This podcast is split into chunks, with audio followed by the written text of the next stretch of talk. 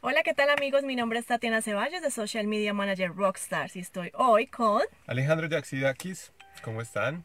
Bueno, nosotros somos los fundadores de, este, de esta página y de AMD Academia Marketing Digital y les ayudamos a ustedes no solamente a aprender de marketing digital, sino también a crecer su agencia o lanzar su agencia como Social Media Managers freelance. Entonces lo que queremos hacer hoy con ustedes es explorar por qué muchas personas cuando tienen ese cliente potencial mandan eh, su propuesta, la gente les empieza a pedir rebaja, les empieza a pelear por el precio. La verdadera pregunta es, ¿cómo ofrecer servicios de social media marketing como freelance o como agencia y entregar excelentes resultados a nuestros clientes mientras nos mantenemos al tanto de las nuevas estrategias y construimos nuestro propio destino, sin tener que competir por precio.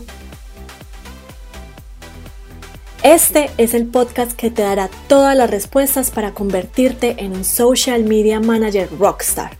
Con ustedes, Alejandro Yaxidakis y Tatiana Ceballos. Eso es algo que nos han dicho muchos, muchas personas a través de los Facebook Lives, de los comentarios, de las redes sociales. Nos dicen, bueno, ¿cómo hago yo para solucionar ese problema de que no el cliente, cuando yo le pase la propuesta, no me empieza a decir, bueno, no, es que eh, no van a ser 100 dólares por eso, sino que te puedo pagar 20, te puedo pagar 10, lo que sea. Y cómo ustedes pueden hacer que esas personas vean el valor de sus servicios y el retorno a la inversión si los contratan. Miren, cuando algunos que nos conocen saben que nosotros, eh, nosotros estamos transmitiendo desde Nueva Zelanda. Eh, antes teníamos una agencia de eventos y lanzamiento de productos en Colombia y una de las razones por las cuales nosotros siempre competíamos por precio y caíamos en el mismo error era que siempre pasábamos nuestros presupuestos abiertos completamente, ítem por ítem, servicio por servicio y, está, y desglosábamos todo hasta lo más mínimo.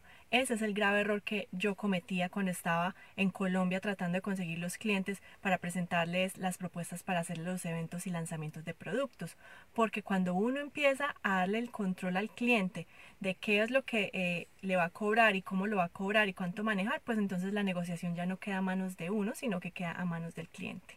A los clientes en realidad no les interesa ustedes qué es lo que van a hacer, sino el resultado. Si los clientes no van a ver en esa propuesta cuáles son los resultados que ustedes van a tener o cuál va a ser el retorno de la inversión, si ellos les está pagando mil dólares, si les está pagando eh, 10 dólares, lo que sea, todo eso tiene que ser el doble o el triple de la inversión, el retorno que ellos van a tener.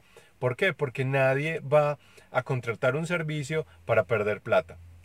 Y no importa si ustedes ponen eh, eh, el ítem eh, lo ponen como un solo producto, un solo servicio y ustedes tienen sus propios paquetes, es mucho mejor que si ustedes empiezan a desglosar todo porque entonces el cliente les va a decir, no, yo no necesito tres posts, sino que necesito uno a la semana y cuánto me va, me va a valer eso. Si me estás cobrando 300 dólares por tres, entonces si, si hago uno, eh, me vas a cobrar 100. Entonces la gente empieza a quitar y a poner y a, y armar su propio presupuesto y su, propia, su propio paquete y son ustedes los que tienen que tener el paquete y las personas son las que tienen que ver que ustedes están ofreciendo resultados, no están ofreciendo ítems en, en cada propuesta.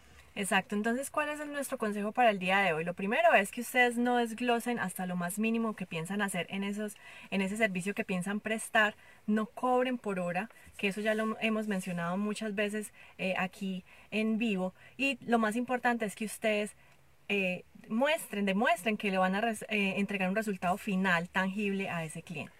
Lo más importante es que en la propuesta pongan lo que van a hacer, pero muy importante es que pongan los beneficios que van a tener esas personas a través de los servicios que ustedes van a, van a ofrecer o de las actividades que ustedes van a hacer. Si ustedes se, se concentran en los beneficios y en el valor, nadie les va a decir que no, los va, no van a aceptar esa propuesta porque el costo-beneficio va a ser muy bueno para esas personas. Entonces no se concentren tanto en desglosar las propuestas, en poner eh, uno a uno qué es lo que van a hacer o por hora, no.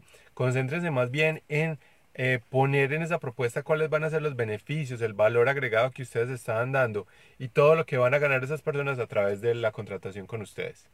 Bueno, entonces espero que les haya gustado lo que les hablamos el día de hoy. Entonces, no siendo más, nos vemos mañana. Nos vemos mañana. Hasta luego.